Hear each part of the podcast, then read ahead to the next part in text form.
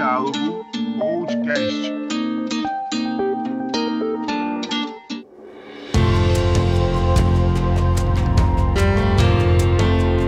Fala, meus olímpicos! Sejam bem-vindos a mais um Diálogo Podcast. Corre calado! Querido Roberto. Fala, meus ouvintes do Diálogo Podcast. E é isso aí, né? Mais um episódio de diálogo pra vocês. O 16 episódio. Caraca, 16 calado. Começou outro dia esse negócio, meu Deus do céu. Ai, mas enfim. E semana que vem temos o episódio 18, né? É, eu acho que a gente, a gente pode optar por 16 mais um. Pode ser também, pode ser também. Gostei. E, calado, essa semana a gente tá aqui com um tema sensacional que é Olimpíadas. E pra falar sobre isso, a gente trouxe duas pessoas que, que são atletas. Mentira, eles poderiam ser atletas olímpicos, né? Mas. duas pessoas que têm alguma coisa a ver com os jogos desse ano: Kleber e a Kaori. Uma salva de palmas.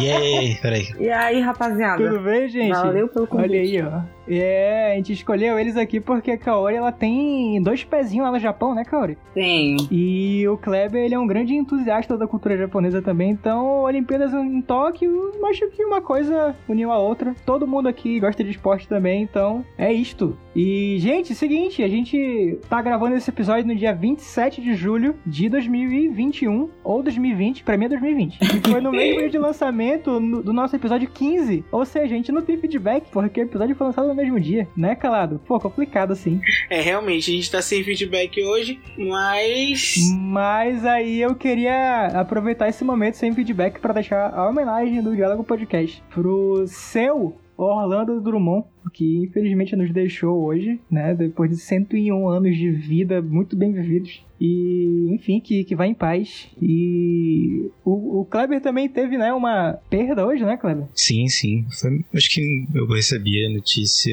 que uns três minutos antes tá, do, do, do Orlando, né? Foi do, do Joey Jordison, o baterista, o ex-baterista do Slipknot, um dos fundadores da banda, e que eu fiquei muito triste porque eu sou muito fã da banda, pra quem me conhece. Acho que se- quem escutou o episódio passado viu minha história lá com, com o Slipknot e fica aí, né, a homenagem pro Joey. É isso, a gente contou uma história do Kleber no episódio sobre shows aqui, do Kleber no, no Rock in Rio e tal, sobre Exatamente. sobre tudo que, a, que o Slipknot representava pra ele e tal. E é isso, Joey e seu Rolando. Poxa, uma pena. Mas a gente vai deixar isso aqui de lado por agora e vamos falar de Olimpíada, né, Calado? Pro tema, de fato.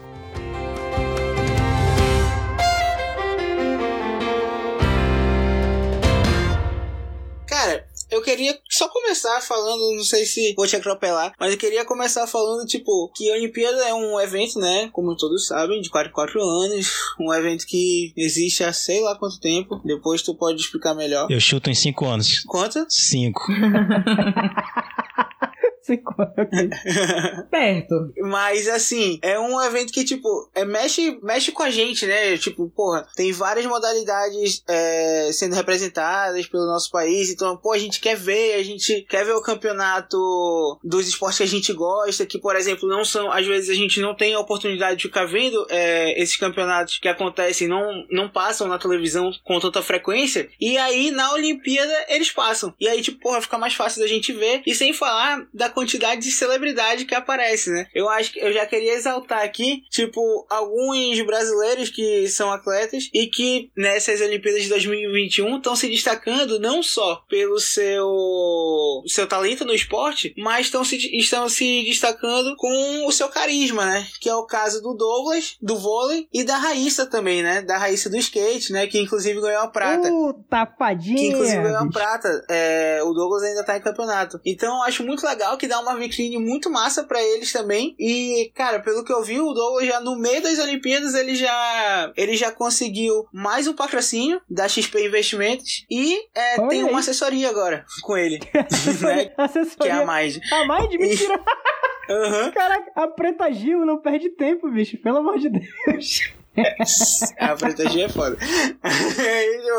então, tipo, eu acho muito massa, cara. A Raíssa, eu sei que ela já tinha patrocinador e tal, então essa dela eu já não sei como é que tá. Mas ela tá com, acho que já 2 milhões de seguidores, sendo que ela tinha menos de um milhão. Olha aí, caraca, tu fez as contas, né? Gostei, muito bom. Enfim, é, é, é, esse programa aqui, a gente ia gravar ele semana passada, né? Na verdade, ele ia sair nessa terça, pra ficar juntinho com o calendário da Olimpíada e tal. Mas a gente, podendo ter a presença do Kleber e da Kaori, a gente deu uma segurada e acabou que os jogos começaram. E aí a gente tinha uma pauta, né, determinada sobre umas paradas muito específicas que a gente vai abordar ao longo do programa. Mas, cara, agora já aconteceu tanta coisa tanta coisa que eu acho muito mais justo a gente ficar livre aqui da pauta e se jogar, porque pelo amor de Deus, o que que tem sido essas Olimpíadas, cara? Esses jogos, eu tô à flor da pele todo dia. Amanhã vai ter mais jogo de vôlei. Vocês acompanharam aquele jogo do Brasil e Argentina no vôlei? Pelo amor de Deus. Porra, vai se fuder, eu assisti. Meu coração perdeu uns 3 anos de vida.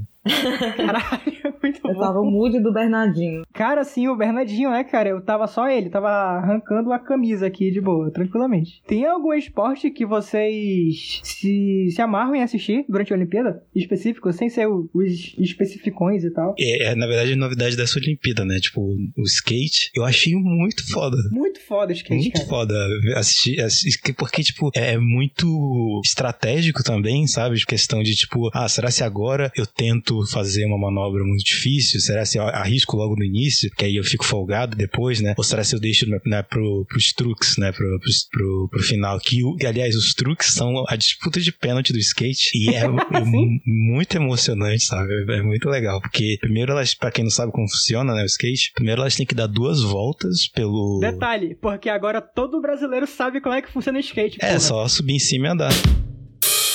É assim que funciona o skate.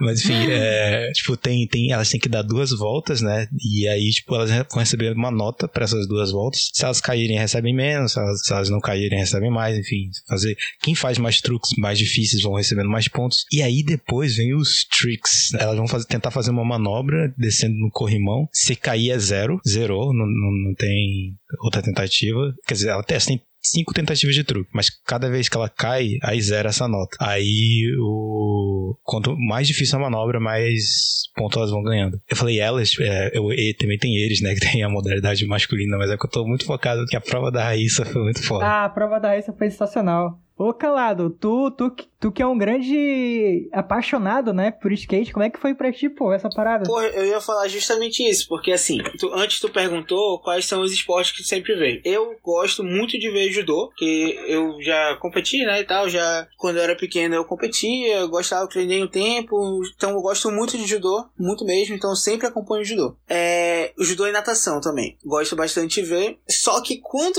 o skate ele foi é, considerado modalidade olímpica, né, ele foi, eu já fiquei muito ansioso, porque assim, os campeonatos, os maiores campeonatos de skate, eu acompanho, tipo, quando eu consigo ver e tal, eu, eu vejo, no, passa normalmente na, no Band Sport e tal, e eu sempre gostei de ver, porque quando eu era pequeno, não sei se vocês lembram, tem essa memória, que passava os X Games, passavam no Globo Esporte, pô. E aí, tipo, desde lá, eu já comecei a, a gostar de ver os campeonatos, e começar a entender um pouco mais dos campeonatos de skate. E aí, eu também comecei a andar de skate e tal, e aconteceu, né? Então, quando começou, quando eu fiquei sabendo que ia entrar a modalidade, eu fiquei muito ansioso, porque eu sabia que ia ser muito foda. Eu sabia que ia ser muito foda e que todo mundo ia gostar, pô. Então, porra, foi surreal. Eu, por exemplo, eu tava, tipo, um dia no, no masculino, eu tava em casa, na casa da minha namorada assistindo, a bichinha dormiu e eu lá assistindo, gritando. No segundo dia, que foi o feminino, eu tava no trabalho, eu tava trabalhando, né? E eu tava Uhum. lá assistindo na televisão, na televisão não, na- no celular, e assistindo, torcendo pra caralho. Então, foi, foi muito foda. Tipo, porra, eu queria parabenizar demais a, a Raíssa, o Kelvin. E eu queria que. Uma coisa, cara, tentem ver, é, já que a galera que gostou e tal, quem tá escutando, que gostou de ver o campeonato, tentem ir um pouco atrás dos nomes e tal. Tipo, a Letícia Buffoni, que participou do, do campeonato das Olimpíadas também, que felizmente saiu, né? Não conseguiu ir pras finais. Cara, ela é um nome fudido no skate. Ela é um nome fuderoso no skate. Ela já ganhou o. Ela já foi campeã do mundo, se eu não me engano, cinco ou seis vezes. Caraca. A Pamela Rosa, ela é muito foda também. Ela é mais, ela é mais nova, né? Tipo, é porque a, a Letícia Buffoni é um pouco mais velha. A Pamela Rosa também é um nome muito grande. Inclusive, se eu não me engano, ela é atualmente era número um do ranking.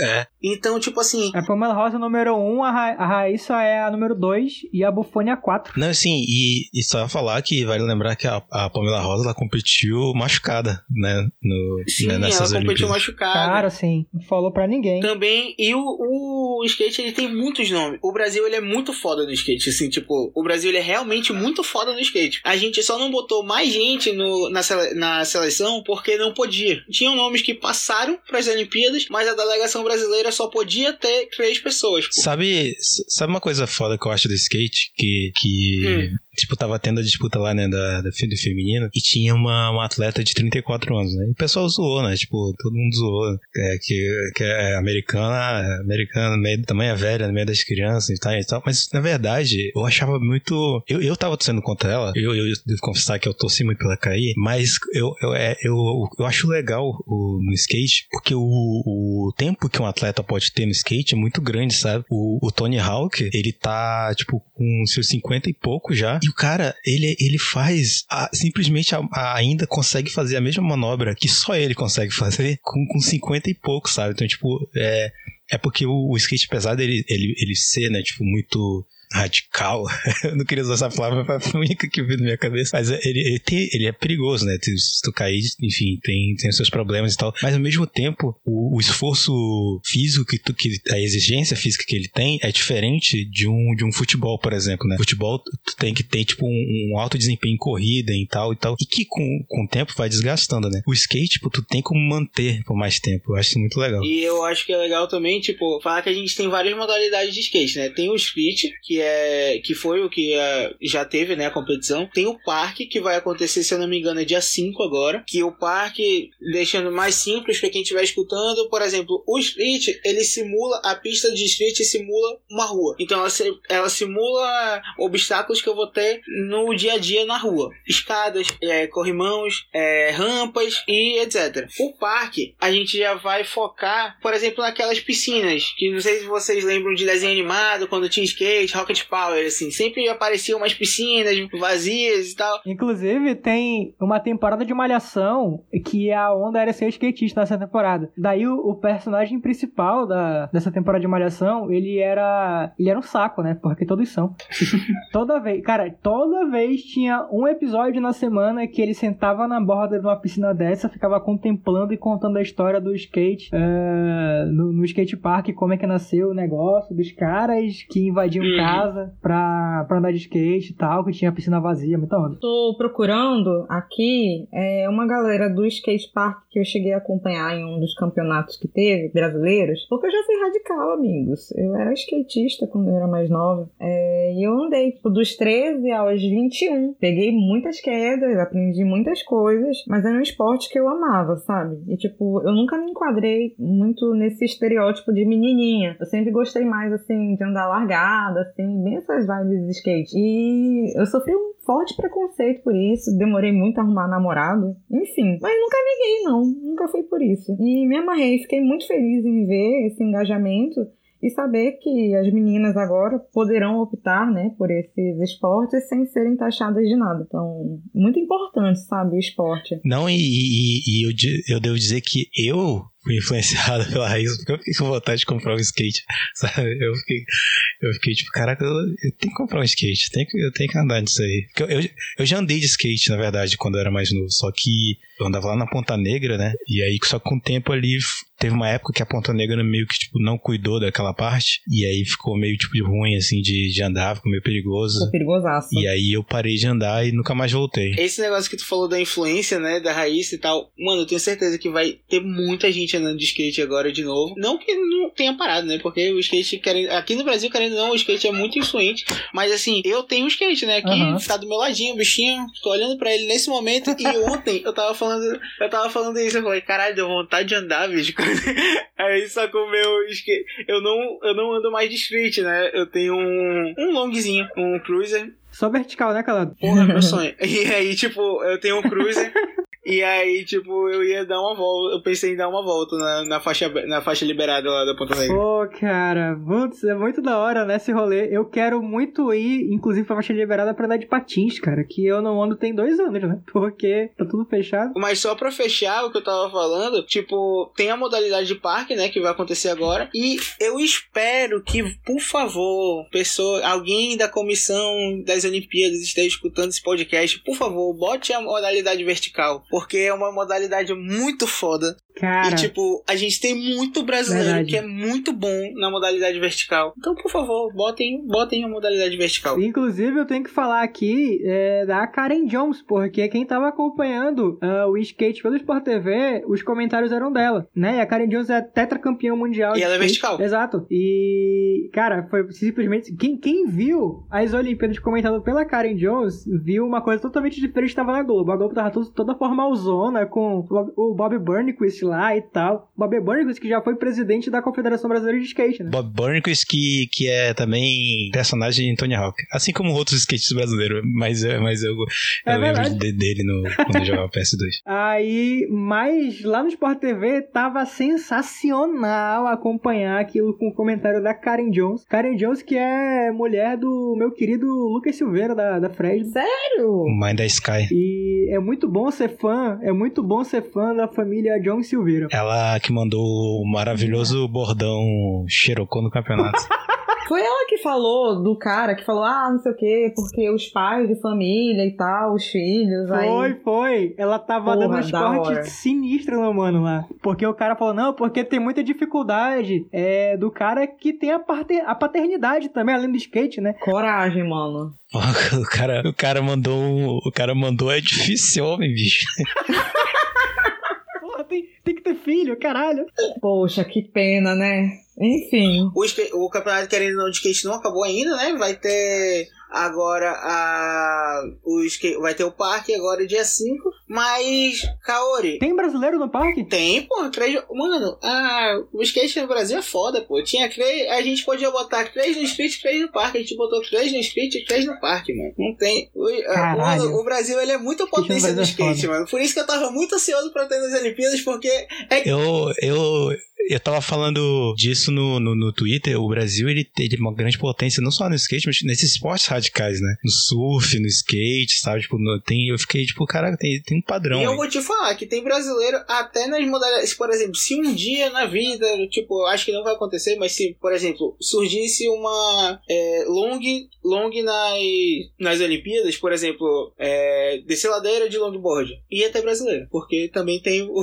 tá ligado? Tipo, Olha aí. mano, o brasileiro, ele. Modalidade de prancha é muito foda. Sério mesmo. Tu ia perguntar uma coisa da Kaori. Eu ia perguntar quais os esportes que ela, que ela sempre vê, porque eu falei, o, o Kleber falou e agora é a vez dela. Então, né, eu tenho muito essa vibe, assim, da, do plot twist, né? Eu gosto muito dessa sensação, me traz um, uma força, sabe, de querer viver. E a natação, ela representa muito isso, né? Porque, tipo, esse 400 metros masculino que teve, tinha os favoritos, né? Que eu não vou arriscar, gastar o meu inglês. Mas era o australiano lá, o brother. E um outro, eu acho que era americano. Geralmente o pessoal lá é bom. E quem ganhou foi um cara lá de 20 anos, sei lá, 18 anos, da Tunísia. Vocês viram? Cara, mano, foi bonitão. Nem o cara acreditou que ele tinha ganhado. De tão inesperado que foi. Foi muito doido. Porra, foi foda, foi foda. Eu vi isso aí, eu vi. Caralho. Porra. Eu não vi isso aí. Eu não vi, caraca. Mano, vê vacilo. esse cara comemorando. Inclusive, tá, vai, vai- inclusive, tá tendo disputa de medalha com o Brasil agora na natação. Vai começar agora. Inclusive, eu tô com a TV ligada aqui e tô gravando com vocês. Caraca, muito nervoso. Caraca, já pensou em te anunciar uma medalha aqui? Isso é incrível. Ei. Isso é muito Ei, foda. vamos vibrar pra isso, né? Mas- Estamos Caraca. torcendo. Pô, natação é tudo de bom. Mas, pois é, falando falando desse cara da Tunísia, eu achei sensacional. Eu não sei se vocês viram, o porque, assim, ele foi como o cara que ia perder, pô. Foi. Não ia estar no pódio. Foi na oitava Não, ele, raia. ele chegou, ele se classificou em último. Ele se classificou em último. Ele, Sim. ele, a forma que ele comemorou e o técnico dele comemorou, come- que eles comemoraram, mano, foi sensacional, mano. Tipo, eu nem era do Brasil, eu tava me arrepiando já com ele, tá ligado? Porque, tipo, só dava pra escutar ele na piscina gritando e o técnico dele na arquibancada, Não. tipo! Sabe um que me deixou assim? Um, um que me deixou com vontade de chorar. Uma medalha que não era do Brasil. Foi a primeira medalha das Filipinas. Da história das Filipinas.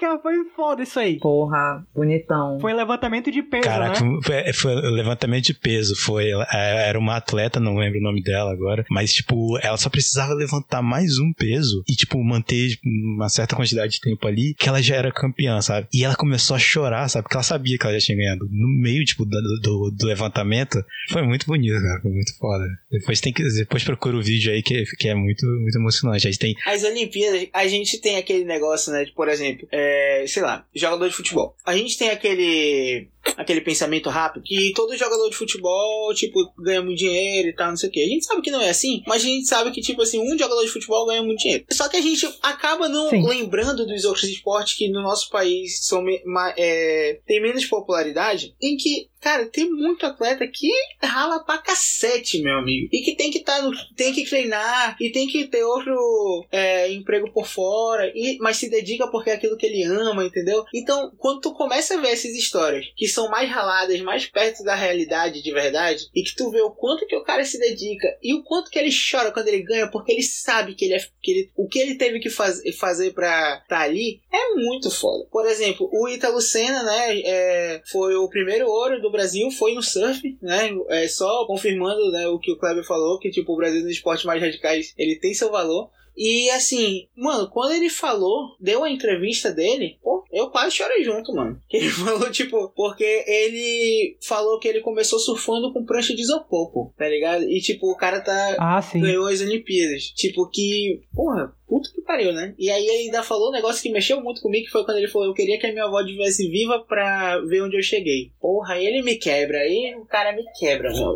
Então, tipo, eu fico pensando assim: Isso é uma história, né? Agora pensa que a gente tá falando de uma história dentro do nosso país. E agora imagina quantas histórias tem nas Olimpíadas inteiras, tá ligado? O quão difícil foi pra essa moça das Filipinas Sim, cara. tá lá, tá ligado? Porra, cara, é, é- eu, eu realmente gosto muito de Olimpíadas porque eu acho que traz esse aspecto, né? Tipo, Não, eu, eu, é eu vou pegar esse gancho, pegar esse gancho teu aí, que é que fazer uma comparação. Primeiro, pegando esse lado né, que ela tava falando, de tipo, o Brasil, esses, esses outros esportes que não, não são futebol, eles. Quando não, é, quando não é em época de Olimpíada, né? Tipo, o, o Brasil. Não, não, tipo, não tô falando da população, tô falando, tipo, de realmente as instituições não valorizam, né, esses esportes. E aí tu vê que, tipo, que o jogador de futebol, a profissão dele é ser jogador de futebol. O atleta, tipo, de judô, a profissão dele, principal, geralmente não é ser, ser. A profissão do, do, do ciclista não é ser ciclista, do corredor não é corredor. Ele tem outra profissão porque ele não consegue ganhar dinheiro com, com o esporte. Então ele tem que ter outras profissões. E o que acontece? Em países onde existe um- uma dedicação das instituições para apoiar o atleta, ele consegue se entregar o 100% do tempo a esse esporte. Então é claro que o desenvolvimento desses atletas vai ser tipo maior, né? Então tu imagina o quanto de medalha o Brasil teria se, se a gente tivesse é, apoio, né, para esses atletas, né? De, de, porra, com certeza. de- você você vai você não precisa se preocupar em, em ter tipo outros do- dois empregos. Você tem que se preocupar em treinar tá? Tipo imagina isso. E aí eu vi um repórter falando um absurdo que ah a criança chinesa, ela tem que ficar treinando e é porque na China que acontece, né? Eles recrutam as pessoas para falar só, você quer praticar um esporte, você vai praticar o esporte, você vai ganhar dinheiro para para sua família, você vai ter uma renda e você vai competir nas Olimpíadas, né? Você, e é- essa vai ser tipo a sua meta. E aí tipo o cara achou isso um absurdo. Só que quando tu para pensar, foi o que até alguém falou no Twitter. O maluco fala como se a Simone Biles não, não fosse a mesma coisa, sabe? É só que a diferença é que a Simone Biles, tipo, é, é patrocinada, né, por instituições particulares e tal, tipo, por outros meios, assim, diferente, tipo, no- da China, que é o governo que tá fazendo isso. Imagina se o Brasil fizesse isso, cara. Imagina, tipo, olha só, cara, você vai ser convocado, você vai ser convocado pra competir, sabe? Você, te- o, o governo vai dar dinheiro pra você ser um atleta do Brasil, sabe? E imagina com, com você tiraria pessoas da linha de pobreza, você ajudaria o desenvolvimento do esporte, sabe? Tipo, é uma linha de pensamento que ajudaria muito no tanto desenvolvimento do atleta como das pessoas no geral, É, assim, né? Pois é, é que eu queria traçar um paralelo em relação ao incentivo do governo para a prática de esporte, né? Que tira da criminalidade, dá uma, uma integração social para a pessoa. E no Japão, por exemplo, aqui no Brasil, a gente usa o Enem para testar o consciente da pessoa, para ver se ela é apta a uma universidade ou não. Eu sei que nos Estados Unidos é um modelo parecido com o do Japão, mas lá é, a escola ela é integral. Ela funciona de manhã, das 7 até tipo 6. E na grade, a prática de esporte, de clube, de algum tipo de associação estudantil é assim necessário, é imprescindível para que você se forme. E a partir daí, dependendo do seu quociente, você consegue ingressar em uma universidade, você tem, tem sempre um olheiro, sabe, para caçar um talento. Então, você percebe, os japoneses estão tirando várias medalhas aí, mas é por isso, por um incentivo, desde cedo, a prática de esporte. Eu cresci em Manaus e estudei durante a parte da manhã numa escola japonesa para japoneses e à tarde eu estudava no La Salle. Estudei na escola normal, né? E cara, era pra mim muito gritante, porque enquanto eu tinha aula de química mexendo com produtos, sabe, associando aquele nomezinho substância e tipo, tinha aula de lideranças. Ah, nessa semana você vai ficar responsável por elaborar uma dinâmica nesse esporte. É, semanalmente tinham várias atividades integrativas que desenvolvia outras faculdades. Eu ia pra escola da tarde e ficava o dia inteiro sentado na cadeira, sabe? Enquanto tinha gente assim que eu percebia que não tinha muita aptidão pra matemática, mas era tipo incrível em, em bola, era, sabe, excepcional no teatro. Então, essa diferença sempre martelou muito assim na minha cabeça, sabe? Como ementa pedagógica e projeto mesmo como sociedade brasileira. Acho que a gente precisa olhar para essa, essas bases, se a gente quiser dar mais espaço para pessoas talentosas assumirem esses pódios em Olimpíadas e campeonatos. Pô, eu concordo real. Até porque, tipo assim, voltando um pouco pro que o Kleber falou, tipo, depois que já passou pelo que a Carol falou, tipo, tá, agora a gente conseguiu ver o potencial nessa criança, nesse adolescente. Mas pro o adolescente, ele vai precisar, tipo, depois de um tempo, ter uma renda, ter alguma coisa, pra poder se sustentar mesmo, pra poder viver uma vida, entendeu? E aí, tipo, essa falta de incentivo financeiro acaba barrando muitos atletas que acabam desistindo da, daquele. Muitos atletas com potencial acabam desistindo pra trabalhar com qualquer coisa, entendeu? Que não, que não é o seu talento. Na verdade, a gente tem alguns incentivos, eu confesso que eu sei de cabeça assim, mas eu não pesquisei agora pra falar. Mas a gente tem alguns incentivos. Por exemplo, temos, se eu não me engano, algumas modalidades do atletismo. Tem o, o Bolsa Atleta, se eu não me engano. Então, tipo, tem uma, dão uma bolsa para esses atletas que estão na seleção. E também tem a questão do exército. A gente tem os times, a seleção do exército. a Real, pessoa real. pode meio que ingressar no exército já com essa. Tipo, ele não vai servir ao exército de verdade, assim, entendeu? A função dele vai ser treinar para participar da seleção do exército de cada modalidade. Por exemplo, nós temos, eu acho que em algumas modalidades nós temos pessoas que são do exército, que são militares. E é, por, se eu não me engano, é o caso do Zanetti na ginástica. E também tem e do judô também, judô também. Então, por exemplo, são algumas formas de incentivo, mas que não são as ideais, entendeu? Que na minha opinião, né, não são as ideais, porque não abrange todos os esportes que a gente tem potencial e também não é uma coisa que todo mundo consegue alcançar, entendeu? A gente tinha que ter uma um modo melhor de se, sei lá, da gente conseguir fazer essas seleções, da gente conseguir organizar para chegar no campeonato, conseguir ter uma uma efetividade que nem os Estados Unidos normalmente tem, que nem a China tem, que nem o Japão nessa, especialmente nessa Olimpíada tá tendo. Porque não adianta, a gente sempre reclamar, ah, o Brasil nunca consegue ficar acima. E jamais que a culpa vai ser do atleta. A culpa é porque a gente não tem os incentivos, entendeu? Mas aí é base mesmo, é pegar a criancinha e incentivar de verdade, pô.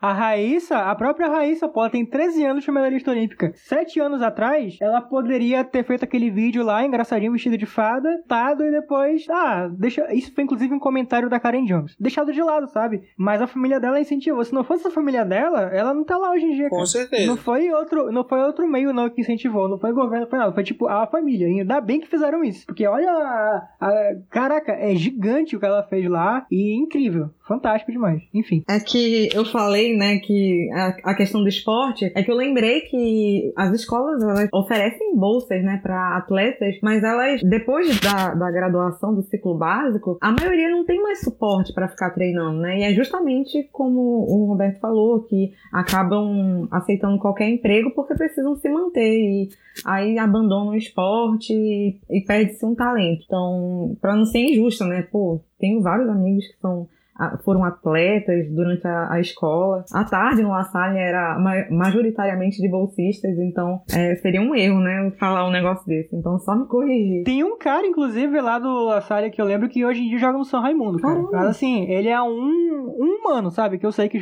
que aconteceu de verdade. Pô, tinha uma ginasta, eu acho que era Bian Bianca o nome dela, não sei se vocês lembram. A Bianca, a Bianca, eu acho que ela foi pra, pro Rio, inclusive, pra Olimpíada 2016. Pô, ela era gigante. O problema real, né? O problema sistêmico sistêmico, né? Problema de, de, de, tipo. Exatamente. De, tipo, como o sistema todo funciona. Tipo, por que, que o atleta não, não consegue treinar? Porque, tipo, é tudo muito caro. Porque comida é caro, porque tudo é, tipo, muito caro. Então esse cara vai ter que trabalhar, porque senão ele vai morrer de fome. Ele, ele vai. Ele não tem né, como sustentar. Então, então, tipo, o sistema funciona para não deixar essas pessoas subirem, para não deixar essas pessoas galgarem, né, os degraus para sair da linha de pobreza e tal. Então, tipo, só que aí o que que faz, né? O que que o que o capitalismo sempre faz. O capitalismo ele, ele, adora exemplos, né? Então ele vai pegar um aqui, um outro ali, e ele vai falar: só, se essa pessoa aqui conseguiu, vocês também conseguem, é só se esforçar. Tipo, é só se esforçar, sabe? É, é, é, você, quem, não, quem não conseguiu é porque não se esforçou o suficiente. E, tipo, quando na verdade é porque, não, cara, você escolheu essa pessoa aqui e as outras você não deu condições para elas. Os Estados Unidos, o, o modo como eles fazem, para mim não é o ideal, mas ele, por como eu explicar como é que eles conseguem tanto atletas bons. É justamente por conta da de que as universidades deles são muito caras. Elas são tipo literalmente são tipo coisas que, que se você não tem dinheiro, cara, você não vai conseguir estudar. Elas são feitas para isso. Mas se você for um bom atleta, você pode entrar de graça na universidade, você ganha uma bolsa. Então os pais é, ou se você tiver notas excelentes, Sim, eles é... pegam os melhores esportistas e os melhores estudiosos. É, e aí e o que é que faz? Os pais botam as crianças desde pequena para competir, para elas conseguirem entrar em universidade. Consequentemente, isso acaba formando muitos bons atletas que vão para as Olimpíadas, enfim. Mas é, eu não acho uma boa escolha, por quê? Porque tu tá, tu tá tipo, sacrificando várias outras pessoas que não conseguiram dar muito, nem, nem, nem ser bom esportista, mas enfim.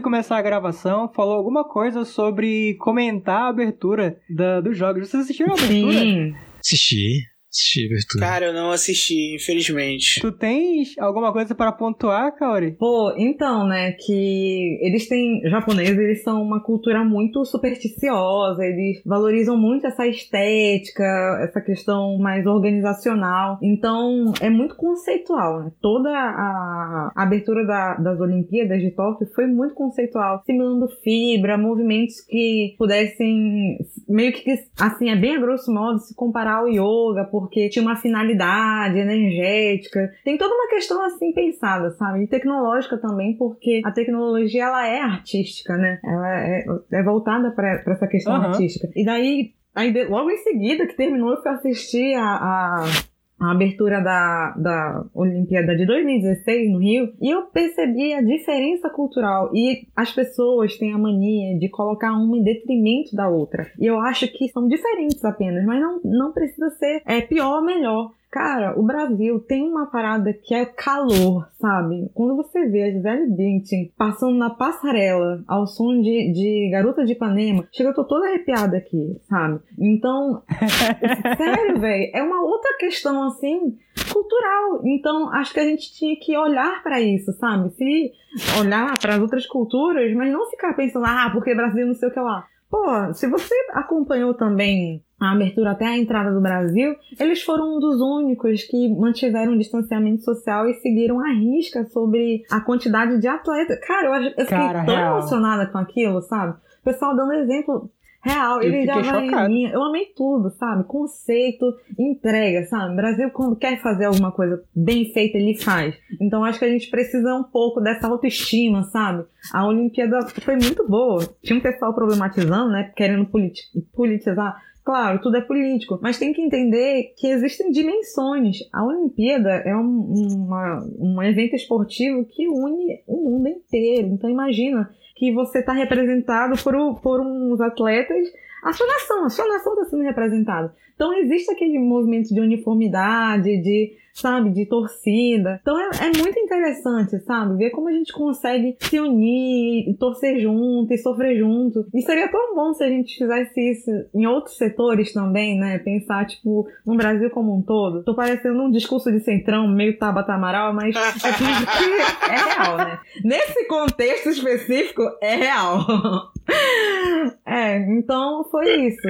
Tipo, muito bonito. E a... Eu tenho. Eu ia falar uma polêmica, na verdade, sobre o, a abertura.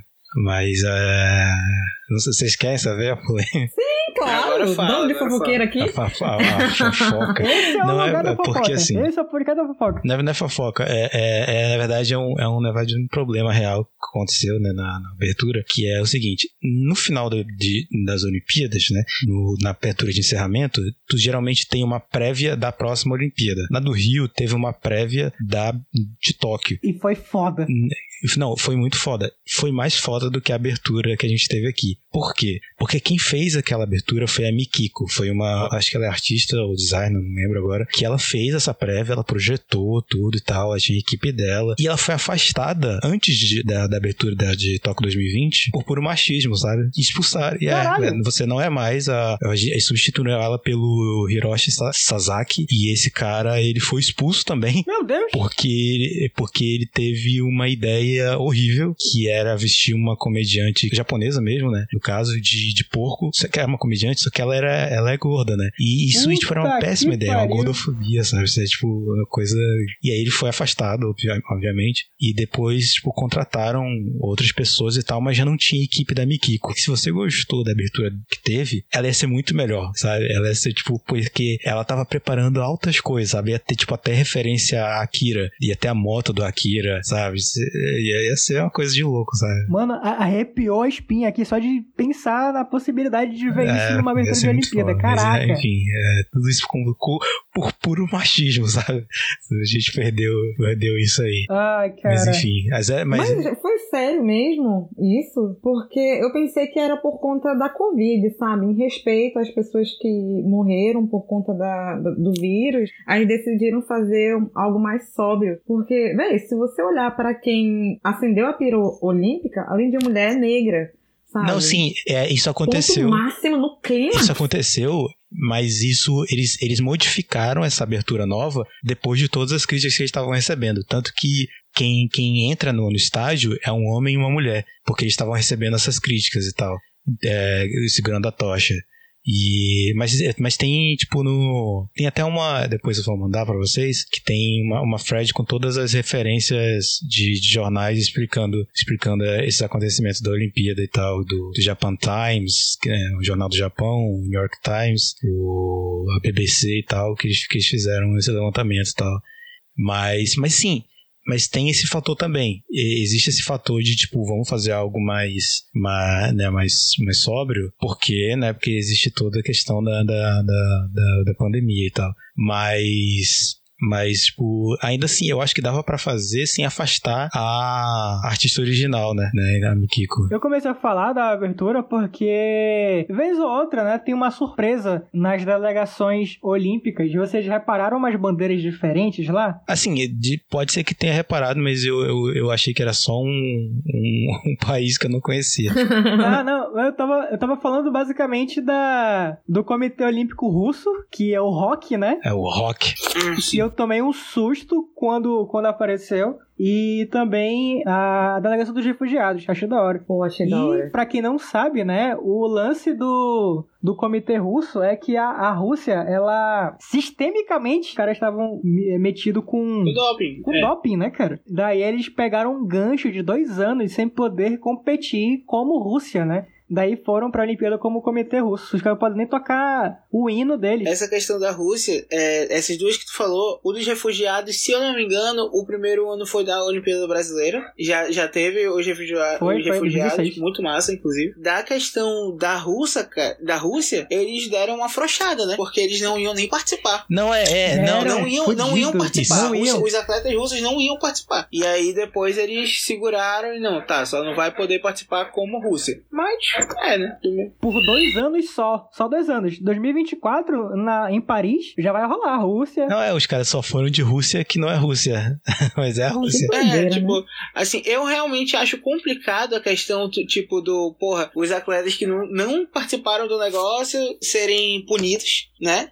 Mas ao mesmo tempo, eu acho que, que abriram muitas pernas, mano. Porque foi uma parada muito séria, né? Imagina quantos, quantas pessoas que estão envolvidas na, é, que estão envolvidas nisso, tipo, não- só não aconteceu nada com elas, tá ligado? Tipo, se a, os competidores da Rússia não tivessem ido, talvez eles tivessem aprendido. Porque agora eu acho que não, ninguém aprendeu nada, não. Não aprende nada. Ganharam até um ouro hoje. Ah, te lascar. Pois é, ficou, ficou elas por elas, mano. Eu adoro essa expressão, elas por elas. Muito bom. Ta- talvez, talvez em grego seja mais engraçado. Não sei se vocês entenderam, mas enfim. Eu não ia sacar. Hum. Mas vocês já se perguntaram por que que, por que, que é a Grã-Bretanha que participa e não a Inglaterra, a Escócia e a Irlanda do Norte? Eu tô sabendo dessa informação agora, mano. É essa. Eu também? Pois é, quem participa é... Vocês não sabiam, caraca? Não. Inclusive, em 2012, em 2012, a seleção da Grã-Bretanha ressurgiu, né? Como seleção de futebol, no caso. ah, eu lembro desse papo mesmo. Que até o Bale tava, né? Né? Não lembro se o Bale tava, mas o Ryan Giggs era o principal. Não, então não tava, então não Enfim, tava, né? o Ryan Giggs é, ga- é galês. Eu acho que eu lembro disso mesmo. Mas é muito doido. E basicamente isso acontece por uma questão de tradição, porque as confederações de futebol desses países, né? E a gente tem que lembrar aqui como é que é o lance da Grã-Bretanha. O Reino Unido é composto pela ilha da Grã-Bretanha e a ilha da Irlanda. As Irlandas, né, antes eram uma só, né? Então era o Reino Unido da Grã-Bretanha e da Irlanda. Hoje em dia é o Reino Unido da Grã-Bretanha e aí o Reino Unido que fica na primeira ilha são País de Gales, Inglaterra, Escócia e a Irlanda do Norte, que tá na parte norte da ilha da, da Irlanda, né? Então é, é o Reino Unido da Grã-Bretanha e Irlanda do Norte. E eles participam como Grã-Bretanha basicamente porque as confederações de futebol elas existiam antes de qualquer coisa de, de Olimpíada e tal. Então, para coisas de FIFA, eles conseguem se separar. Mas para comitê olímpico, é um comitê olímpico historicamente para todo mundo. Tipo, basicamente, eles meteram um papo de tradição. Ah, é tradição, já tem um mano lá. Então eles competem como Grã-Bretanha apenas. loucura. Olha que onda. Então onda, né, bicho? Fofoca edificante. É que nem Bósnia e Herzegovina, que ainda competem juntas. Então. É sério? Caraca, eu não sabia. É, ainda competem juntas, elas entraram como Bósnia e Herzegovina. Mas, é- mas pegando o gancho que tu falou de, de futebol, né? Porque tem muita gente que, que fala da questão de tipo, ah, por que que o, o futebol né, das Olimpíadas ele, é- ele só é sub-23, né? Por que que, porque que ele já foi, acho que sub, sub-20, né? Eu acho que ele já deve ter alterado essa idade, se eu não me engano. Mas, tipo, é porque a FIFA exigiu isso. Ela falou só, futebol, quem manda é a gente nessa porra. então, vocês só vão poder fazer um, um campeonato de futebol com essa, com essa limitação aqui. Por quê? Porque senão existiriam duas Copas do Mundo. É, a FIFA tinha medo de perder, né? Essa hegemonia. E na real faz muito sentido isso. Faz, tipo assim, muito sentido mesmo. Porque, por exemplo, se tu pegar a parada, tipo, o campeonato de surf que teve hoje. Por mais que tenha, tipo, tenha campeonato de skate, tenha campeonato de surf, tenha Copa do Mundo de vôlei, tenha, tipo, todo mundo quer ganhar os mundiais, logicamente.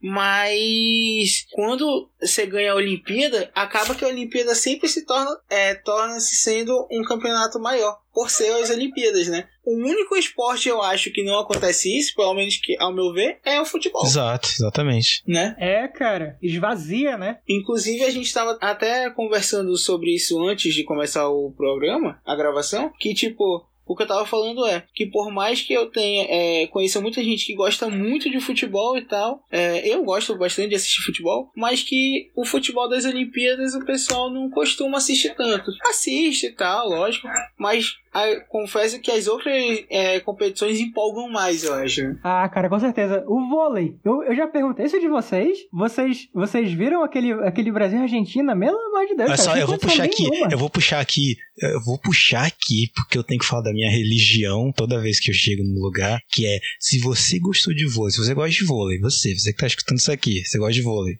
aí, se você gosta de vôlei, você tem que assistir Haikyuu. O anime- Tá merda, Cleber, Você tem que assistir Haikyuu, esse anime. eu- Você não tem noção. Você, você não tem noção do quanto esse anime é bom. Sério, eu não, eu não tô brincando. Tipo, é, eu apresentei ele pra uma amiga minha que ela não gostava de anime. Ela assiste anime hoje por conta dele. Porque esse anime é muito bom, Haikyuu. Tipo, ele, ele consegue captar toda a emoção que de uma partida de vôlei. E até o Japão usou Haikyuu na divulgação das Olimpíadas de, pro vôlei e tal. E, e, e é, tipo, tu se pega torcendo, sabe, pro, pros times lá do, do anime. Porque porque eles realmente conseguem o- os caras que o estúdio que fez e o próprio mangaka, né, que, que escreveu Haikyuu, ele ele é ele era atleta de vôlei na escola. Olha aí. Então, então ele tipo, ele fez porque ele gostava muito de vôlei, ele pô, vou fazer um mangá de vôlei.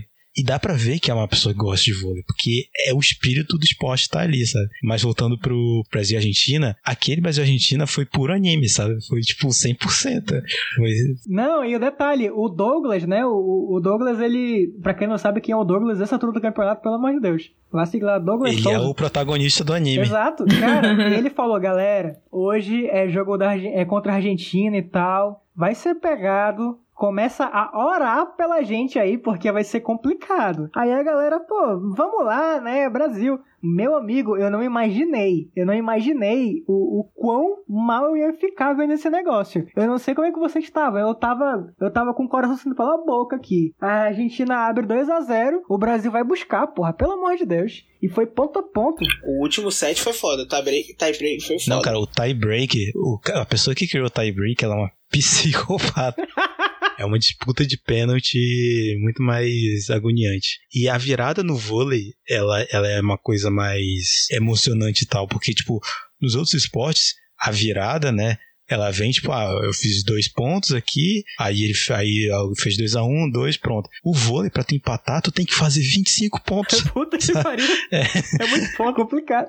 Aí, não bastasse, né? Não bastasse, teve hoje também Brasil e. Caraca, é República Dominicana, no feminino. Mesma coisa. Foi pro tie break, de novo, aquele nervosismo. E amanhã, né, no dia 28 de manhã, vai ter de novo o Brasil masculino de vôlei contra a Rússia. O Comitê Olímpico Russo, desculpa. Caralho, amanhã vai ser foda, então. Mano, amanhã vai ser doido. E a- o Brasil, ele vai pegar uma sequência desgraçada, pô, porque tem Estados Unidos também. E eu não lembro qual é o outro. Tem China, né? Não, eu acho que é um pior, mano. Eu acho que é o mais tenebroso. Mano, mas China é fodida, pô. Aliás, aliás, tem uma, tem uma thread no Twitter que são. Porque o, o primeiro jogo da, da seleção feminina, né, de, de vôlei, foi contra, contra a Coreia, né? E tem uma thread no Twitter que é as pessoas, os, os coreanos no Twitter, pagando um pau fudido pro Brasil, sabe? Caraca, zero, eu não vi isso aí. É, muito bom. E eles usando meme de Haikyuu e tal. Eles tipo, é assim que eu me sinto quando. É assim que eu me sinto quando jogo contra o Brasil da hora, muito da hora. Tem algum, algum time que vocês. Acho que não, né? Não sei. É muito complicado isso. Porque, por exemplo, eu tava muito levado por questões políticas é, em relação ao esporte, porque. Enfim, várias coisas. Entendível. E eu tava, tipo, muito assim pela Olimpíada e tal, mas, cara, quando começou, eu tava, vai, vai, pelo amor de Deus. A gente fica passional, né, cara? Não tem como, não tem como. Vamos falar de surf, então? Vamos falar de surf. Lançando uma polêmica. Eu acho que o Caldo pode começar, que ele tá com o negócio guardado Não, aí. é, eu ia falar que eu não vi o, o surf simplesmente porque eu tentei ver e eu não consegui entender muito, tá ligado? E aí, eu, e aí eu não consegui entender muito. E aí, como a primeira vez que eu tentei ver foi na mesma hora do campeonato masculino de skate. Que eu, então foi a primeira, o primeiro dia que era surf skate ao mesmo tempo. Eu acho que era feminina, não lembro agora. E aí, tipo, eu sei que eu não consegui, eu realmente não consegui entender muito bem. E aí acabei não dando essa moral. Quando ia ter a competição com o Medina, com o Ítalo, aí eu já, eu já fiquei meio chachado, assim, sabe? Porque eu, eu realmente não entendi nada. Aquele P1, P2, aí demora pra cacete pra, pra surfar. Aí eu olhava pra televisão, quando eu olhava ele, quando eu olhava pro celular, que era onde tava o, o surf, ele já tinha feito a manobra e eu não via, a Karen comemorando. Eu, ô, égua, o que aconteceu? Caraca, aí, acabou eu aí acabou que eu não vi. Mas o surf, o surf ele é o skate do mapa. É. Carros são como lanchas. Não, né? mas é, dá pra, dá pra entender. Eu, tipo, eu, eu confesso que no início também eu tava assim. Eu tava olhando assim, eu falei, beleza, eles têm que pegar ondas, mas como é que vai pontuar? É, Como é que vai pontuar nisso aí? É, mas, mas aí, tipo, depois eu entendi um pouco, eu vou tentar explicar, mas surfistas que estiverem escutando, desculpa. São muitos. Não, é, mas exatamente. duvido que o surfista saiba explicar também, mano. Não, é, amanhã, eu vou, amanhã, amanhã vai chegar aqui três pessoas com prancha pra me meter porrada. Mas vai lá, vai lá. O- Os dois tem, tem, tem 30 minutos, uma bateria tem 30 minutos, e eles vão, tipo, pegando ondas. Os dois vão pegando ondas, e essas ondas que vão pegando, eles vão tentar fazer manobras e elas vão contabilizar, né, pra, no- na pontuação deles e tal. Quanto mais difícil a manobra, mais pontos eles ganham. Só que existe a questão de, de, de que eles não têm como pegar a mesma onda, né, senão eles podiam bater e tal. E aí tem a prioridade. Esse que é o P1? É, é, prioridade 1 e prioridade 2. Então, o P1 é, é quem é, é a pessoa que vai pegar essa onda. Ela, ela, ela pode falar, eu vou pegar essa onda aqui, então, tipo, o outro não pode pegar. E aí ele tenta pegar essa onda, ele pode tentar fazer manobra. Não conseguiu, Aí agora a prioridade é do outro. Aí ele que, tipo, a próxima onda é do outro cara. Então, tipo, eles vão pegando e tal. E aí no final, quem tiver feito mais pontos de com as manobras é, ganha. Caraca, mas aí é complicado, né, cara? Porque depois, assim, ontem eu tava vistoriando o episódio do diálogo que foi pro ar, né? Hoje, no caso, dia 27. Daí, a TV tava no mudo, eu tava que nem um calado. Eu tava olhando aqui o episódio, as faixas de áudio e tal. Aí eu olhava pra TV, tinha os manos lá moscando, no, deitado na prancha. Eu, "Égua, tá aí, né? Fazendo a transmissão, os caras lá de boa. Aí, do nada, o brasileiro tava com 14 pontos. Eu não lembro quantos, mas vou supor que eram 14. Aí o, o adversário tava com 12. E o P1 tava no adversário. Égua, como é que o brasileiro tá perdendo, bicho? Que desgraça é essa? Porque, tipo assim, na minha cabeça, o P1 era posição 1, né? Tipo, na Fórmula 1. Caralho, é muito 1 que eu falei. Na Fórmula 1, o P1, P2, P3 é position, né? Eles falam, ah, tu foi P1 hoje, tu foi P3 hoje. Aí eu pensei que fosse a mesma coisa. Eu fiquei, caralho, mano, tão falando que o Twitter tá sendo roubado, então tá sendo roubado mesmo. O cara tá com 13, o Brasil tá com 14. Como é que o cara tá ganhando? Que porra é essa? É, é prioridade. Loucura. Daí depois, daí depois eu liguei o áudio, daí tinha os, os comentaristas de surf, né? Os caras que a, o escritório deles é na praia. Aí eles estavam, não, porque o, o surf, ele é muito subjetivo, e não sei o quê. Ou seja, pra mim, depois disso, depois do cara que entende de surf falou que é subjetivo, na minha concepção, o surf é nada mais nada menos do que um, um, Um acordo. grande... Um, um acordo, pode ser. Mas o que eu tinha pensado era um- uma grande... Um grande lance de pênalti que o VAR não conseguiu decidir, aí fica a carro do juiz, sabe, no campo. Aí fica o cara meia hora lá tentando decidir, porque é muito subjetivo. Aí o cara vem e fala, não, que é muito subjetivo, aí o juiz tem que decidir. É isso que é uma merda, né? Eu concordo. Aí eu queria só voltar. Eu posso voltar um pouco ao assunto? Com certeza, o podcast é seu, amigo, porra. É, eu queria voltar, não, é porque vocês começaram a falar de pontuação, e aí eu queria voltar um pouco pro skate, porque teve um- uma certa, a galera ficou com uma certa dúvida, que foi o seguinte, as pontuações do masculino estavam muito mais altas que as pontuações do feminino, e aí isso gerou uma dúvida, a galera falou até tipo, ah, isso é machismo no campeonato e tal, sendo que não era, a verdade é que tipo assim, cada manobra tem a sua nota, já o valor fixo, e os jurados, muito tipo, bem é, decididos, eles usaram realmente, tipo, os valores de cada. Os valores certos de cada, é, de cada manobra. Então, como é que funcionava a pontuação do skate? Por exemplo, tu faz um óleo, é, só pra deixar mais simples aqui. Tu pula no, na, no corrimão. Aí é nota, é nota 0.5 o fato de tu pular no corrimão. Se tu pular no corrimão, mas tu, tipo, pular com a ponta do skate, aí já é um combo a mais, entendeu? Aham. Se na hora que tu pulou no, no corrimão, além do combo do. Além do, da ponta do skate, tu conseguiu dar um flip, tu conseguiu girar o skate antes de cair, aí vai aumentando o combo da nota, entendeu? É um, Aham. a manobra vai, vai aumentando dificuldade, vai. Ah, então é tipo Tony Hawk pra Skater 2 mesmo, caralho. É a mesma coisa. A real é que é a mesma coisa. Muito de verdade. E aí, como o. o skate masculino, ele é mais evoluído, né? O skate masculino é tipo de, sei lá, desde os anos 80. A, a- o feminino, ele começou a realmente ficar mais forte dos anos 2000 pra cá. Então, realmente tem um pouquinho dessa diferença, né? Tipo, de, de dificuldade de manobra. Porém, diferente do surf, era algo que pra quem já acompanha e realmente entende, ficou muito claro. Tipo, as a brasileira tirava 2.3 e falava, porra, beleza, tá de boa. E aí, tipo, no surf eu já achava, tipo, absurdo, porque, tipo, o cara pula sem pegar na prancha e tira um 8. Aí o cara faz a mesma manobra pegando na prancha, que é mais fácil, e tira um 9. Você que porra é essa, cara? Tipo, tá ligado? É, outra coisa do skate que eu achei muito legal, tipo, que aí foi quando, tipo, realmente tu consegue ver que é uma parada, tipo, porra, tem um sentido, mano. Não é por nada. É, a Raíssa, ela fez uma manobra muito difícil e ela pontuou, ela fez uma pontuação muito alta. Se eu não me engano, foi 5 ou 4 ponto alguma coisa. E aí, a japonesa fez a mesma manobra logo em seguida. Quando ela viu que a Raíssa fez uma manobra alta, ela falou, eu sei fazer, vou copiar.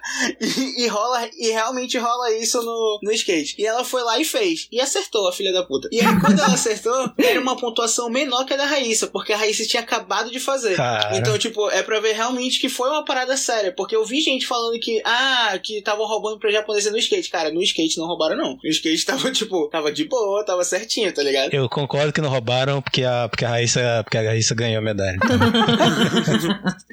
tipo, tanto que teve, teve essas paradas. A japonesa realmente imitou. Tipo, a Raíssa, mano, a japonesa não mandou a manobra o campeonato inteiro. A Raíssa fez, deu notão. Aí ela, opa, sei fazer. Fez também. E aí deu notão pra ela, só que deu uma nota menor que a da Raíssa. Sendo que ela acertou, tipo, igual, tá ligado? Mas acho que também foi estratégia. Acho que ela sabia que ia receber uma nota menor, mas ela falou, putz, mas, mas eu sei que é, vou ganhar um pouco a mais. Só que eu acho que naquela hora, mano, não tinha mais esse negócio, porque naquela hora já tinha dado as quatro notas, então tu só tinha Pois que é, aumentar não, a pois tua é isso que eu tô falando. Ela só queria aumentar a nota dela. Ela só queria, tipo, né? Só queria aumentar a nota dela. Nossa, cara, esse, esse daí foi de tirar o fôlego também. Tá falando do vôlei aqui, né? Mas pelo amor de Deus, essa final do skate foi coisa de louco. A parada do. cara. Não, é só complementar aqui a parada do skate, tipo, que fica muito foda assim de assistir, tipo, que deixa a gente tenso de assistir, é porque tem a parada dos descartes das notas. Porque tu tem que ter quatro notas boas. E aí, quando a pessoa começa a cair antes das quatro notas, tu começa a ficar agoniado.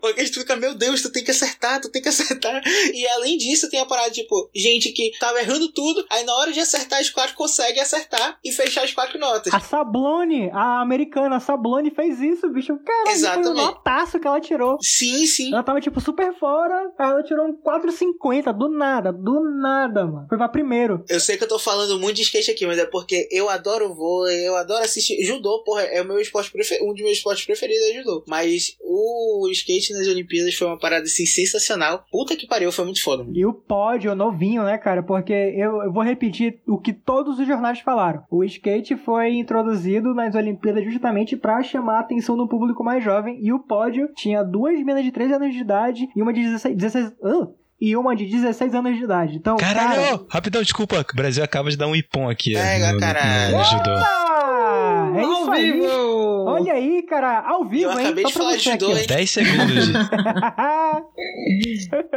Falando de judô, pô, na primeira luta da brasileira, né, a Ishibana, se não me engano, ela ganhou em 14 segundos, né? Tipo, Sim, cara, foi muito rápido. Sensacional, porra. Deu um impom rapidinho e tal, ganhou. Aí eu lembrei de quando eu competia judô, que eu, ao mesmo tempo que eu já ganhei também, tipo, nesse resultado, tipo, de poucos segundos, eu já Caraca, perdi rapidão assim. tudo bem, tipo, de menos de 20 segundos. E tu não sabe como é frustrante, mano. Tu entrar no campeonato, porque assim, judô é eliminatório. Perdeu, saiu. Então, mano, tu não sabe o quanto é frustrante tu entrar na porra de um campeonato, tu bater o peso, porque tem que bater peso e tal, não sei o quê. E aí chega lá e perder em menos de 20 segundos, mano. Imagina tu viajar pro outro lado do planeta. E tu foi isso, essa coisa. Não, eu tô falando de campeonatos daqui de Manaus. Imagina o cara, tipo, uma Olimpíada e o cara perder em menos de 20 segundos. Deve ser assim, ele, sei lá, mano. Deve chegar no banheiro e deve chorar. Rio líquido. Que puta que o pariu, mano. Eu tava vendo uma, uma corrente no Twitter hoje que era o quão perto você chegou de ser um atleta olímpico. Vocês têm essas experiências aí? O mais perto vocês conseguiram. Ah, assim, eu não sei quão perto, mas assim, de ser atleta olímpico, eu não sei, mas ser um atleta, eu acho que cheguei perto, porque eu competia, eu, eu- fazia futebol no La Salle, né, na, escola que, eu, que a gente estudava. Eu era da seleção de futebol do, do, do La Salle, só que antes disso, eu, eu, é- eu fazia escolinha do escolhendo Flamengo aqui em Manaus. E eu ia participar de uma peneira lá no Rio pra. É, e é, ia eu mais três ou dois garotos e tal. Só que, tipo, na época era muito caro toda a viagem e tal. Eu não fui. Pô, aí da eu hora. não fui. Podia ter sido Caramba, cara. E, e vocês dois? Cara, eu não cheguei a esse nível assim de viajar, mas é, o ensino médio eu estudei no Marta e eu representei, eu acho que no primeiro e no segundo ano, um time de handball. Só que como a maioria das vezes foi aqui, eu era ponta, eu vejo o pessoal lá Olha aí, jogando e falo, meu Deus, eu, eu, eu jogava ali, ó, naquela posição, é uma coisa que eu Caraca. vou contar para meus filhos. Só eu vou contar que a ulti- o último jogo que a gente jogou foi contra o Casimiro de Abreu. Abreu. E as Boto fé, meninas, tá meu ligado? irmão, são imensas, são sinistras. E a gente, tipo, foi humilhado, sabe? E ali, assim, de questões lá escolares, Era sem condição, né? a minha curta carreira como ponta de handball. Mas é, é, também cheguei a competir em natação. Quando, não sei se vocês lembram, não sei se ainda existe, pra falar a verdade, o Boteco da Piscina. Que antes era Caco, Caco, porra, Caco. escola Sim, de sim. nadadores. Vocês lembram? Putz, sim, cheguei a competir por lá. Eu era, era atleta, treinava todos os dias. Na verdade, segunda, quarta e sexta. Eu, na real, eu já fui atleta, né, mano? Eu só não. Aliás, não sei, tipo, quanto faltou. Faltou muito pra ir pra umas Olimpíadas, mas eu já fui federado em dois esportes, né? Caraca, sério, Claudio? Sabia não. tipo, sério, pô. Olha aí. Eu fui federado em natação e eu fui federado em judô, Porra. pô. Fé. Ah, então, tipo, eu realmente competia em judô e natação eu, compe eu competi, inclusive, mais que judô, eu competi muito natação. E eu era federado e tal, ia pro campeonato direto. Tipo, eu lembro muito da Caco, porque já ganhei muito de atleta, de atleta da Caco, também já perdi muito de. A Caco, porque na época a Caco era uma das principais aqui de Manaus, né? A equipe da Caco era muito forte. e Era, é isso, cara. Eu acho que faltou muito pros dois pra eu ser atleta olímpico, mas atleta eu já cheguei a ser. Eu, eu, sempre, e, eu sempre, e eu sempre fui muito ruim em esportes com bola e coletivos, mas nos esportes individuais eu sempre garantia, assim, tipo, eu era bom, tipo, natação, judô. Judô eu já ganhei muita Copa Samel aqui em Manaus, e é isso aí, mano. É- Eu tenho vontade, inclusive tenho vontade de voltar pros dois esportes, natação e judô, porque são esportes que eu tenho muito apreço. Mas eu só tinha um problema, mano. No- na minha época de, vamos dizer assim, na minha fase de judô, né, eu tinha um sério problema com, com um atleta em si de Roraima. Todas as vezes que eu competi com ele, eu perdi, mano. Hum, Não teve uma, não teve uma que eu, que eu ganhei. Inclusive. sabendo dessa história, Calado, Hum, é, eu queria eu queria abrir o chat aqui pro atleta de Roraima entrar, né? Então, por favor, uma salva de palmas aí pra ele. É papo, é papo, papo, é papo. um quadro no, no Luciano Gimenez agora. O reencontro. Inclusive, a vez que eu perdi, de 20 segundos lá que eu falei, com menos de 20 segundos foi pra ele. E foi muito engraçado esse relato aí, porque foi Caraca. assim. Eu cheguei no campeonato e tal, perdi, né? Beleza. Aí só que eu fui disputar o terceiro lugar. Quando eu descobri, o terceiro lugar era da mesma academia do moleque que eu perdi, que era esse que eu sempre perdi. Mano, Caraca! me subiu um ódio. Quando eu fui, quando eu fui Aham. lutar com esse Tu vai moleque. pagar por ele. Exatamente, me subiu um ódio que eu já cheguei, quando começou a luta e tal, tipo, a gente cumprimentou, começou, eu já cheguei destruindo, mano. Eu já cheguei derrubando ele no chão e tal. Aí ele caiu e no judô, tipo, tem o ipom, né? Só que eu não consegui derrubar ele de ipom. Eu acho que deu um vazar e tal. Ele saiu correndo. Não, ele caiu. E quando ele caiu, que eu vi, eu já montei, pô. Eu já montei pra imobilizar. Aham. Porque eu tava, no, eu tava no ódio, mano. Aham. Eu tava na raiva mesmo. E aí, tipo, mano, eu sei que eu- o moleque infelizmente pagou pelo outro. E aí eu peguei, montei Caralho. pra imobilizar. Quando eu comecei a apertar, quando eu olhei pra cara do, do menino, coitado, ele tava chorando, porra. Ele começou a chorar. Só, ele começou a chorar, Meu pô, no Deus, meio da competição.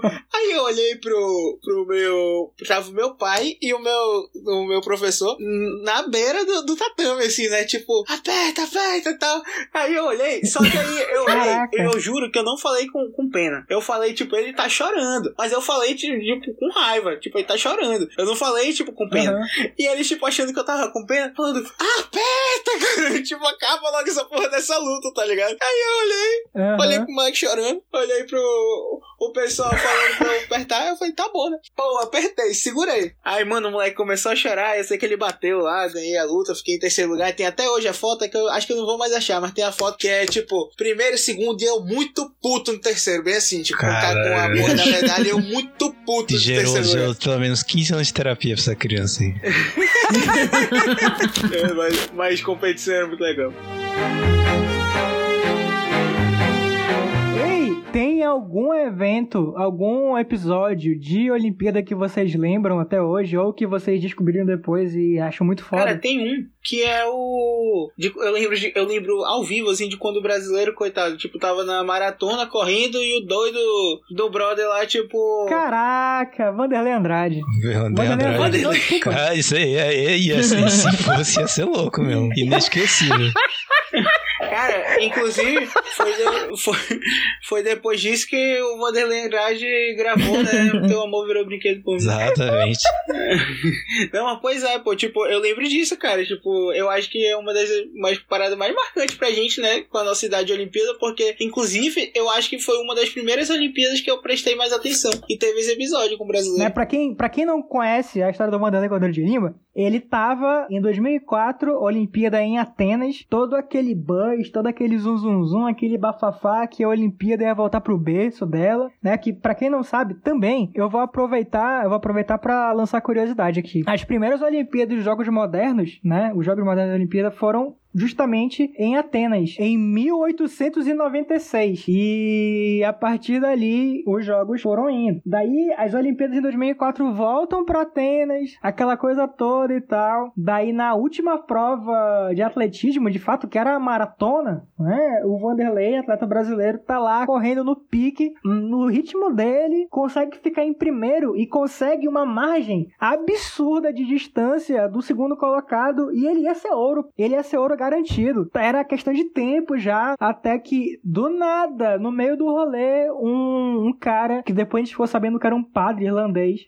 vestido com uma roupa típica irlandesa, talvez? Eu acho que era, né? Atravessou a pista e puxou o Vanderlei Lima, derrubou o Vanderlei Lima é, em cima do público na lateral, né? O Vanderlei foi salvo lá por, um, por uma pessoa que estava assistindo, hum, voltou a correr, estava em primeiro ainda, só que perdeu o ritmo. Daí os atletas foram passando ele, ele ficou em terceiro e terminou a maratona em terceiro lugar, né? E super feliz e tal, foi super emocionante. Ele entrando no estádio olímpico lá, fazendo aviãozinho, felizão e tal. E anos depois, o Vanderlei foi condecorado com a medalha Pierre de Coubertin, que é a mais, mais alta honraria para um atleta olímpico, né? Porque ele manteve o espírito olímpico aceso, apesar do- dos apesares, né? É, o importante, né, da- das Olimpíadas de fato é competir, é a competição e fazer da melhor forma possível. E foi exatamente o que o Vanderlei gabaritou ali. E aí ele ganhou essa honraria, que na minha cabeça é melhor que a medalha de ouro. Não, foi muito foda, velho. tô toda arrepiada aqui. O meu,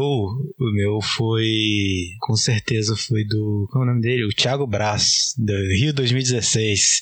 Esse foi, cara, merda, foi muito isso foda foi no daí. salto com vara. O Thiago Braz estava na final. Caralho, foi foda aí, É, porra. muito foda. fé. Ele tava na final com o francês. Na verdade, tinha, tinha, mais, tinha mais atletas, mas, tipo, o francês é o que tava, tipo, né, mais próximo da nota dele, assim, e tal. E, aliás, eu acho que é, não, não, e esse cara, o francês, ele tava muito puto, porque a torcida brasileira tava vaiando di- direto ele. Ele tava É, puto. é, tipo, toda vez que ele ia saltar, a torcida começava a vaiar e ele ficava com o juiz, pô, a torcida aí, bicho. E aí, tipo, o, o Thiago Braz, tipo, ele ia, né, tipo, que no salto com vara, é até um dos atletas não conseguir mais, né, é, saltar e tal. E aí, tipo, o cara já tava lá no alto, só, tipo, tava, tipo, 6 metros, o... Aliás, tava 5 metros e pouco, tá, o francês. Aí o Thiago Braz foi lá e saltou 6 metros, 6 metros e 3. E aí ele ganhou medalha de ouro, Não, cara. eu, eu, vou, eu vou te contar os detalhes disso daí, Kleber, que foi o seguinte: tava lá só os dois na final, aí o francês pensou, pô, eu já sou o, o bichão mesmo, então, pra garantir aqui, né, que ganha desse mano aí, eu vou aumentar o sarrafo. Ele aumentou o sarrafo, aí ele bateu o recorde olímpico. Daí o Thiago Braz, como tu falou, é até um errar. O Thiago Braz falou, mano, eu já sou prata. Quer saber? Aumenta mais ainda o sarrafo aí. Daí ele aumentou, como tu falou, pra seis e pouco. É, um, essa hora o francês falou sacre bleu. Sim. Aí ele, ele levantou pra seis e pouco e todo mundo na narração falava: pô, o Thiago Braz ele nunca fez isso aí nem, na, nem nos treinos dele. Isso aí ele nunca nem treinou, não sei o quê. E só que, tipo assim, mano, ele era prata, não tinha nada que perder, era o último lance, né? Digamos assim. Daí ele foi lá e ele Uhum. bateu o segundo recorde olímpico da noite, pô. E foi ouro. E o francês saiu puto. O francês ficou putaço, eu lembro, ele reclamou, né, na entrevista, eu Ele acho. falou, vocês vão ver quando em Paris. Ai, meu Deus do céu. Mano, é sério, é sério que um francês acha que o parisiense vai fazer mais barulho que o brasileiro? Não vai, mano. O brasileiro é dodói, vai, mano. porra. A gente é dodói, mano. Não tem. Não, a gente, a gente cantou, a gente cantou o- a música pro juiz lá, pro juiz, porra, no meio do- da partida. Tava torcendo pro juiz, porque, porque tava, tipo, era, eram dois atletas, né? Não tinha nenhum brasileiro competindo, mas o juiz era brasileiro. E aí, e aí os caras Era Cara, Mina o essas nome Olimpíadas dele, de né? 2016 e os foram caras estavam torcendo sensacionais. pro juiz. Aí o juiz separava e o pessoal, é! Eu não lembrava disso, mano. Eu não lembrava disso. Real. Também teve a, a vez que tinha um, um lutador que o nome dele era Mina. Aí a Foi, torcida foi, começou Mina. a cantar Mamãe Assassina. pô. cabelos é down. Foi pro juiz, eu acho que era juiz também. Foi, foi pro juiz, foi pro juiz, foi pro juiz. Essa Olimpíada foi muito foda, mano. Essa de 2016 foi muito foda. Foi muito foda. Foi, pô, mano, o ouro olímpico no Sim. futebol, né, cara? Foi da hora. Eu lembro de ter metido uns tapas na parede da cozinha, do nada. E eu acho que eu nem tava na cozinha. Eu não sei como eu fui para lá. Era o único, único, único, único título que, o, que a seleção brasileira ainda não tinha. É, exatamente. É, cara, e- e é absurdo, né, cara? Pelo amor de Deus. Foi do jeito que foi. De novo aquele papo de Alemanha, não sei o quê. Puta merda, Alemanha, Alemanha. E foi pros pênaltis ainda no Maracanã. Neymar beij- beijando a Bruna Marquezine no meio do estádio. Foi- Caraca, bicho, era. Momento, que né? país, né? Era aquele. Meu Deus do céu. Não, a gente já tinha o Temer já. Eu lembro muito das manifestações contra o Temer. É o que eu mais lembro. De gente com plaquinha, ele entrava, vaiava ele. Foi, pô. Ixi. a Nossa, única chega... coisa que melhorou nesse rolê todo, eu acho, foi o relacionamento da Bruna mesmo. Porque. Se bem que nem isso, né? É, a Bruna já até terminou, coitada. A gente mal esperava que pudesse piorar tanto, né? Caralho, foi, foi um inferno, né? A gente queimou cartucho legal. Sim, demais. Eu tenho que falar aqui do meu momento foda da- de Olimpíada, que no caso eu não vi, mas eu vivi depois porque fui pesquisar, né? Que eu já falei aqui que eu sou maluco por basquete. Teve uma parada nas Olimpíadas inédita, que foi o Dream Team dos Estados Unidos, nas Olimpíadas de Barcelona em 92. O Dream Team foi muito da hora, porque, como o Calado falou, o negócio de competição, ele vicia, né? Daí se tu perde, tu quer voltar e tu quer ganhar. E o Dream Team nada mais foi do que isso, pô. E um pouco de cagada também, devo dizer. E talvez um pouquinho de lobby também, por que não?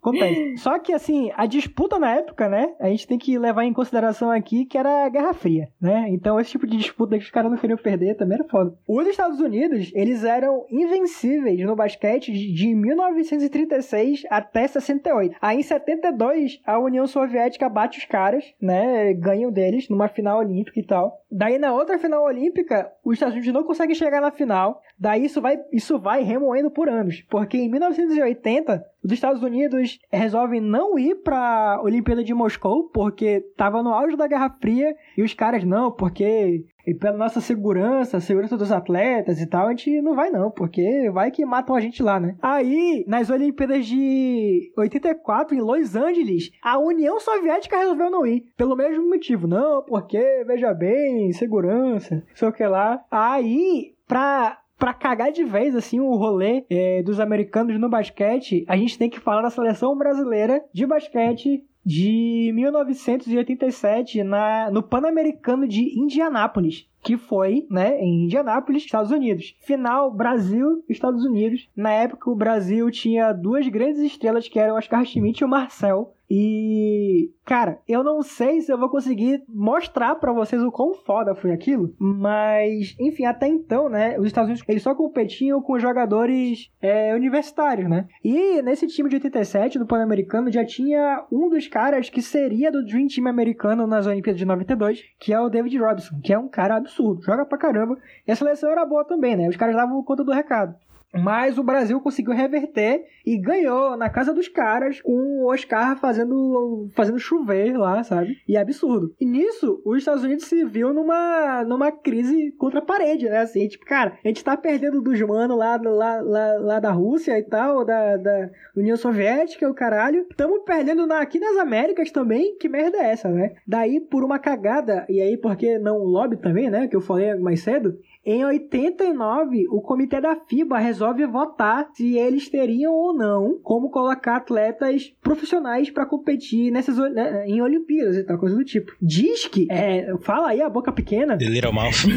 A, a, é, é, a delegação americana tava tipo, não, veja bem, não vamos fazer isso não, porque isso aí vai, vai desvalorizar os jogos, porque vai ser muito fácil. A gente vai passar faca na galera. Então vai ser muito fácil, vai desmoralizar o rolê só que diz que eles perderam, né? E é, desde então conseguiram colocar atletas profissionais nas Olimpíadas no basquete, que é o que não acontece com o futebol, né? Como a gente falou mais cedo. A FIFA tem medo de perder o monopólio de futebol, daí não, não deixa o profissional jogar, senão a Copa do Mundo ia morrer. Daí em 92 eles pegam a nata da nata da NBA no auge e coloca num time só, que tinha tudo para dar errado, porque quando coloca é, um exemplo, é inclusive a seleção americana desse ano, que tá competindo em Tóquio. Os caras estão levando um pau, sem ter noção, né? Mas em 92 era um rolê mágico. O Michael Jordan tinha acabado de ganhar o segundo título dele na NBA. E, enfim, os caras que estavam jogando lá era um negócio absurdo. O David Robinson, que estava em 87. Ele, ele, ele é, é, um desses títulos, é, é a Copa né, que ele jogou no Space Jam. Exato. Copa, Copa Pernalonga que ele ganhou lá.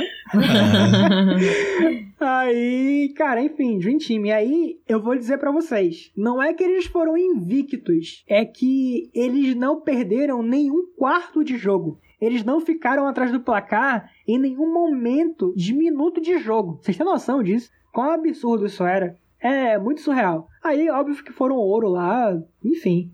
Era um negócio sensacional. É porque eu, é, é isso que eu tava tipo, falando outro dia no Twitter, de tipo, porra, será se é justo os Estados Unidos competir é, com, com os atletas né, da NBA, sendo que eles são a NBA, sabe?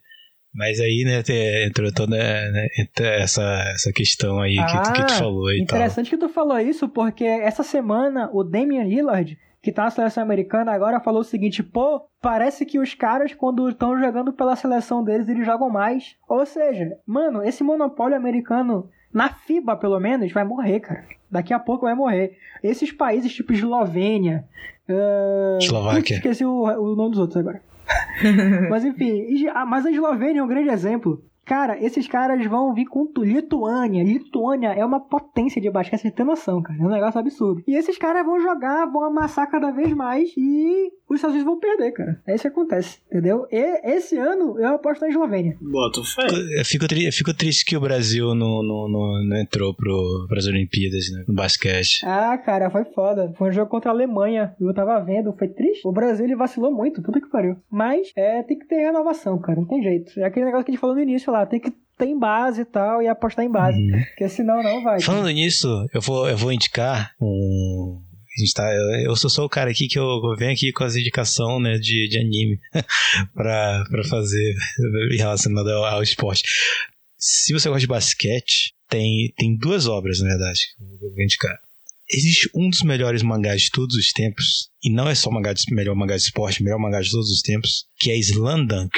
Slam Dunk é sobre basquete e ele é muito bem escrito, vale a pena procurar aí. E em questão de anime, vai procurar Kuroko no Basket. Kuroko no Basket é muito legal. Kuroko no... é muito divertido. Eu não sei se ainda tem na Netflix, mas tinha tem. na Netflix. Inclusive estreou a temporada 2 agora. É, muito, muito, muito foda. Então, vai lá. Vocês têm alguma consideração ainda? Eu tenho duas considerações aqui, na verdade. Uma que a gente tava falando antes do vôlei, né? É o seguinte, a gente ainda vai ter jogo Brasil e Rússia Brasil, Estados Unidos e Brasil e França. São jogos bem filhas da Brasil, puta. França, Estados Unidos, mano. E Brasil Caraca, e Rússia. mano, vai ser E pedrada. a Rússia tá em primeiro lugar na, na tabela, por enquanto. Eu não sei como é que funciona. A Rússia tá com 6 pontos e o Brasil tá com 5 pontos.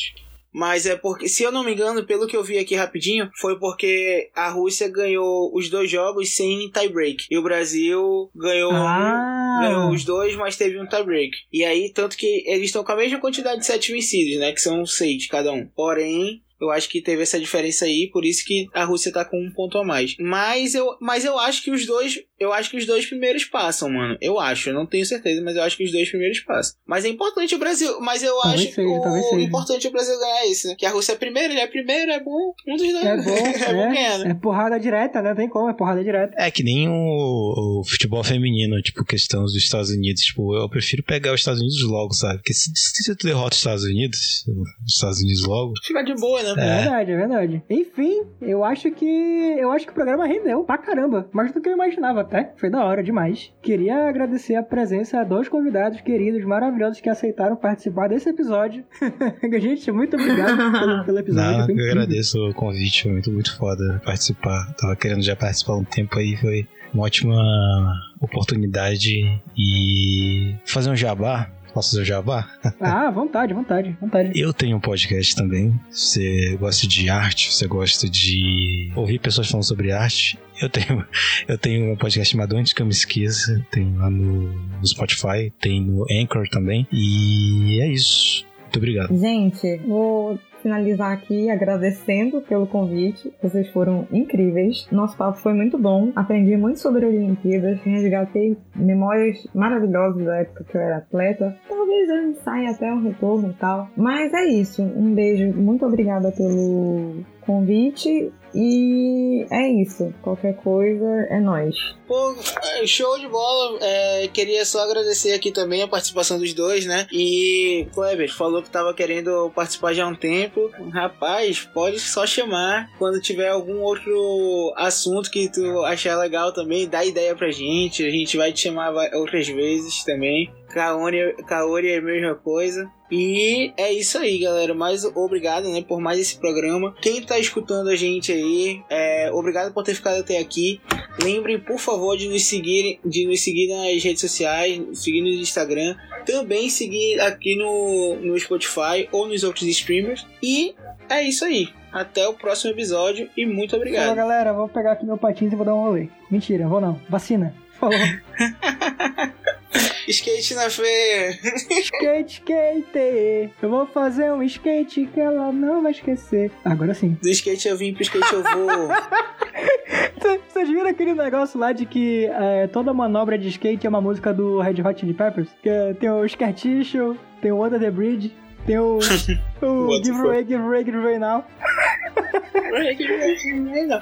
Cara, sabe, sabe uma coisa que. Eu já posso desligar, né, a gravação? Já, já, já. Já, né? Sabe uma coisa.